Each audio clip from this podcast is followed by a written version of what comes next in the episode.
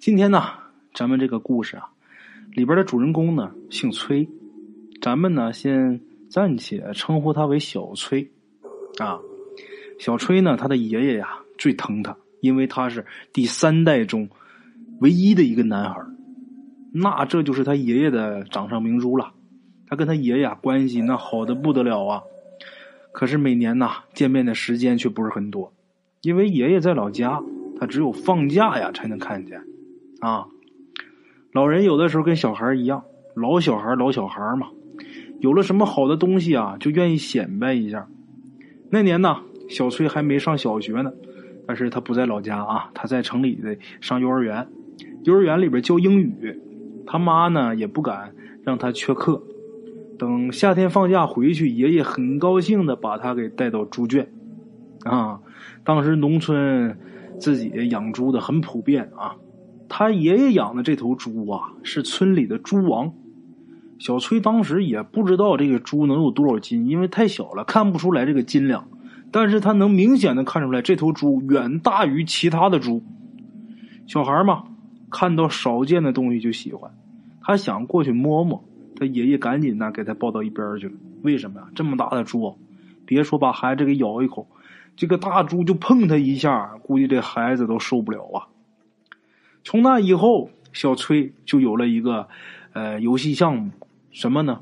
喂猪啊，这是他最喜欢的游戏了。除了喂猪啊，他还能趴在这个猪圈上跟猪唠嗑，这一唠就能唠上半天。当然，这猪它不会说话呀。后来呀。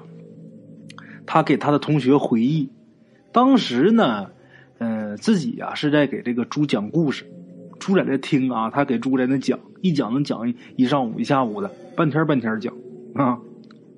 在他爷爷家住了一个来月，他爸来接他回城，他爸到他爷爷这儿那肯定不客气，自己爸家嘛，回来怎么也得住两天啊。白天他爷爷奶奶下地啊，然后他爸呢在家歇着，小崔呢从他爸一来。他先是拉着他爸去看猪王，他爸看完之后很也很惊异啊！哎呀，这么大猪啊！我长这么大我也第一次见呐。这会儿呢，爷爷奶奶都去地里干活了，家里就剩下这爷俩了。他爸就灵机一动，就问小崔：“儿子，想不想骑猪？”小崔太想了，他高兴的啊，吐着舌头，跳着鼓掌啊，喜欢，我想啊。他爸呢还不错，小时候对付家畜的这些招数还记得啊。进猪圈把这猪给轰出来，这个安抚完之后啊，趁着这猪不注意，他爸就一下就把小崔给放到猪背上了。这个猪啊，脾气是很不好的呢。这是家猪啊，咱拿这野猪来说，东北呀老林子里边有这么一句话：一猪二熊三老虎，啊。这个猪的脾气啊，比老虎脾气都暴啊，而且很凶猛啊。那是野猪，那家猪这么大个头的，那人家脾气也不差呀，而且这个爆发力啊，也不次于野猪啊。这猪啊，被这么一整，受惊了，就驮着这个小崔就开始跑。哎呀，这猪跑起来很猛啊！他爸这一看，吓得脸都白了，一边追一边喊：“啊，抓住猪鬃！”小崔也不懂什么是猪鬃，但是呢，这下意识的就给抓住了。这个猪呢，就驮着他在院里横冲直撞。他觉得呀，在猪背上好像过了好几个年。哎呀，时间太漫长了。其实没到一分钟的时间。最后这猪撞到这个院门上，小崔呢就直接被震下来了，昏过去了。啊，力气得有多大？这猪呢后来被制服，赶进猪圈了。顺便说一下，农村的这个大门呐都很厚实，这大门居然被猪给撞了一个洞，可以想象啊，当时的这个力量有多么之大。刚才咱们说小崔昏过去了，那是大人们看到的，可是呢，在小崔这儿，他觉得自己从猪背上一掉下来，自己就很清醒的躺在院子里边。过了一会儿啊，看这猪走出来了。真的是走出来了，就是跟人一样，两条腿站着，啊，走路也跟人一模一样。走到他身边啊，伸出这个前蹄儿啊，这小崔觉得太有意思了，伸手一拉，这猪就把他给拽起来了，然后他就跟着这个猪啊走出这个院子。这个村里的路啊，小崔很熟悉。可是今天一出院门，发现外边是一片草地，啊，一个猪一个人一前一后走了一会儿，小崔看见前面站着一个人，看人这个样子吧，看这人这个模样，大概是一个四十多岁的这么一个男的啊，戴着一副大眼镜，这个鼻毛啊很长，都已经凸出来了。这个小崔一看见他呀，就很烦他，特别讨厌他。啊，这个人呢也好像很烦小崔，啊，过来就要打小崔。这个时候啊，这头猪突然间冲过去，把那人给顶走了。哎呀，小崔这个时候对猪王的感觉那就更好了啊！把人顶走之后，这猪回来，然后趴在地上，就是一个劲儿的对着这个小崔点头。可能是因为这个身体结构的原因吧。这个猪的这个动作，可能就算是给他磕头了。然后小崔这时候心里就想起了一个声音，他倒不是听到的，他就是感觉到啊，就是这个猪王求这个小崔不要吃他啊。小崔心想：我拿他当朋友，我肯定不吃他呀，是吧？然后呢，他就醒过来了。醒过来之后啊，他发现自己在医院，然后大人们都围着他呀，一个个都很憔悴的样子。尤其是他爸呀，那脸肿的跟猪头一样，怎么回事？被他爷爷给打的。哈哈，小崔感觉呀，跟那猪王转悠不过就是一小会儿的事但是大人们告诉他，他已经昏迷了五天了。啊，过年前呢，小崔又被提早的送回老家，爷爷很高兴啊，跟小崔说呀：“孙子，爷爷今年给你杀猪吃。”小崔一听就着急了，不让杀。他爷爷说：“我不杀别的猪，我就杀那头撞你的猪，把你撞伤的那头。”小崔说：“就这头你不能杀啊！”最后他爷爷拿他也没办法。这年过的啊，这个吃猪肉还是出去买的猪肉吃。从那以后啊，有这么几年，家里养的别的猪啊都被杀了，唯独这个猪王一直都没动。哎呀，长好大的一个大个子啊，很大一头猪。村里人开玩笑就说：“你这猪都能撞死一头牛啊！”简短截说，后来啊，这个猪王寿终正寝了啊。这回爷爷说：“他都死了，我总可以把他送到屠宰场吧？”当时这个屠宰场就是少要钱的话，死猪他们也收。小翠不让啊。然后他爸就觉得这孩子他妈太不懂事了，他爸要揍他，他爷爷却说呀：“看我孙子多仁义呀，啊，听我孙子的，不送。”然后帮着小崔在这个山上找了块地，把猪王啊给埋了。啊，简短截说，一晃啊，小崔啊上了高中了，他上的这个高中是市重点。进学校没几天呢，他就看到一个人。这个人呢，五十多岁的这么个样子。小崔一看，他心里就说不出来的别扭啊！怎么看怎么觉得这人讨厌。后来他看清楚这个人的鼻毛了，小崔这一下就醒悟过来了，这是当年我昏迷的时候见过的那个人呐！啊，好在这个人呢是他们学校的教务主任啊，不负责学习。小崔一个老实孩子。平时跟这个教务主任也没有什么交集啊。等到了高二呢，情形却为之一变。高二的这个分这个文理班啊，啊，以前的班级被打破了，重新组建班级。小崔呢，他这个新的班级里边有一个人，这个人呢，在他们班要扛旗啊，这东北话叫扛把子啊，那意思就是想在班里边当老大。这个市重点的学生啊，对当老大都不怎么感兴趣啊。这哥们儿他就自己认为他自己是老大，在班里是横行霸道，大家逐渐呢就不满意了。这个人呢，他有几个混子朋友啊，都不上学，成天混的那种啊。有的时候呢，呃，他就跟这些混子们在学校门口啊堵着人打人啊。这个欺负人，上学的时候有很多种。有的人呢是专门欺负啊比自己强硬的，你不是炸刺吗？我就我就治你。有的人是什么呢？他专门欺负那些不合群的啊，不跟我们一起玩的。可是他们却怎么回事呢？这群人呐，是逮谁欺负谁，碰见厉害的不敢动手了，老实的是挨个欺负。啊，咱前面说过，小崔这人呐，老实。那这些老实人挨个欺负，那自然也有小崔了。小崔也没能幸免啊。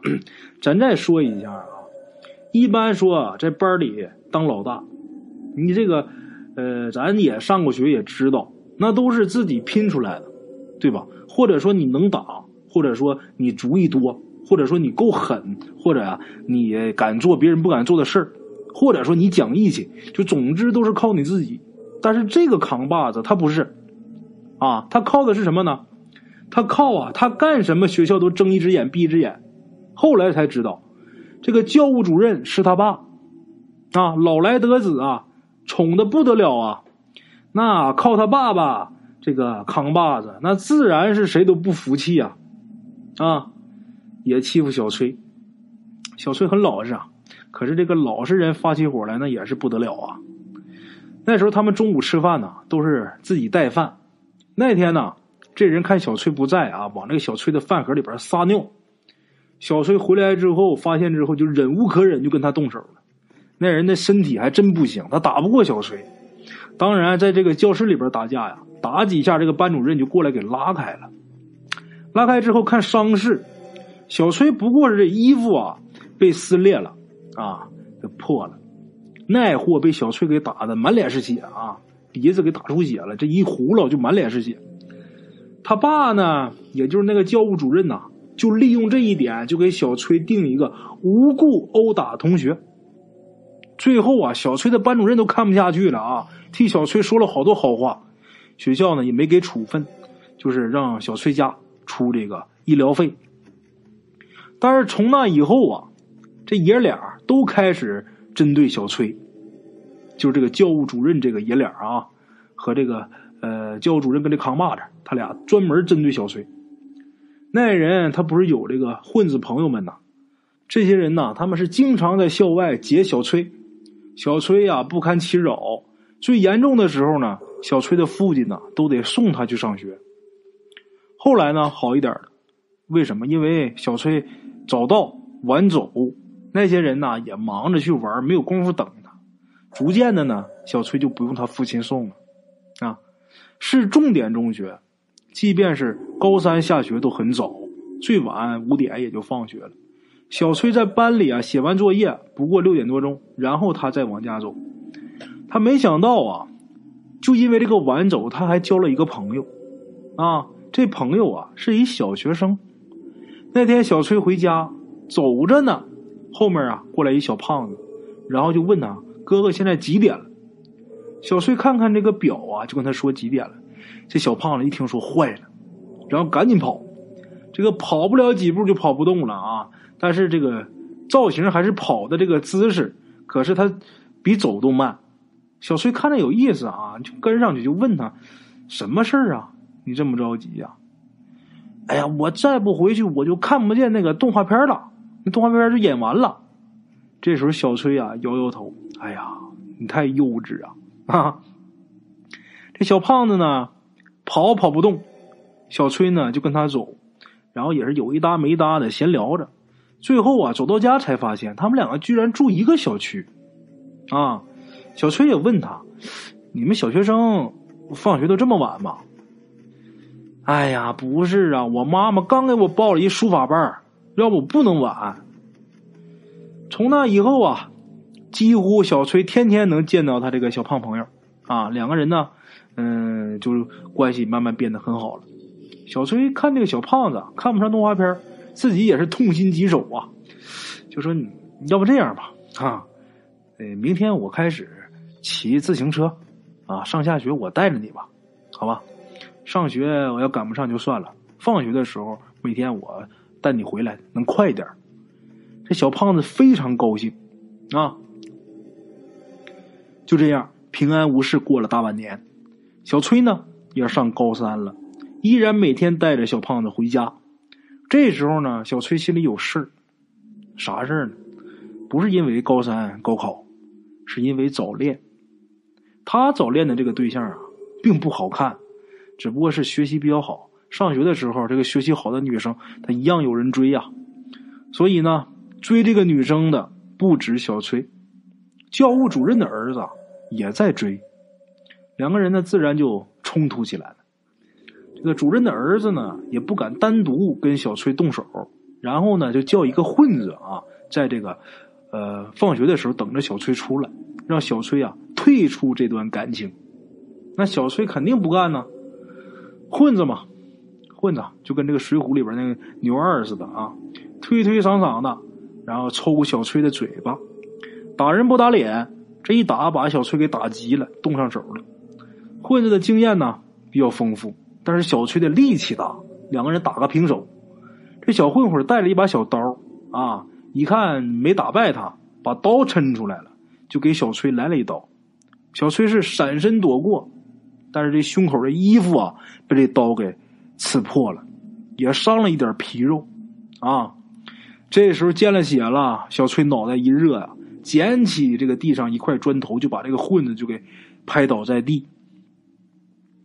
那么事情到了这一步，那就要归派出所管了，啊，这个混子他在学校呃外边啊校外学校门前用刀捅学生，那他肯定是不对，肯定是他的不对。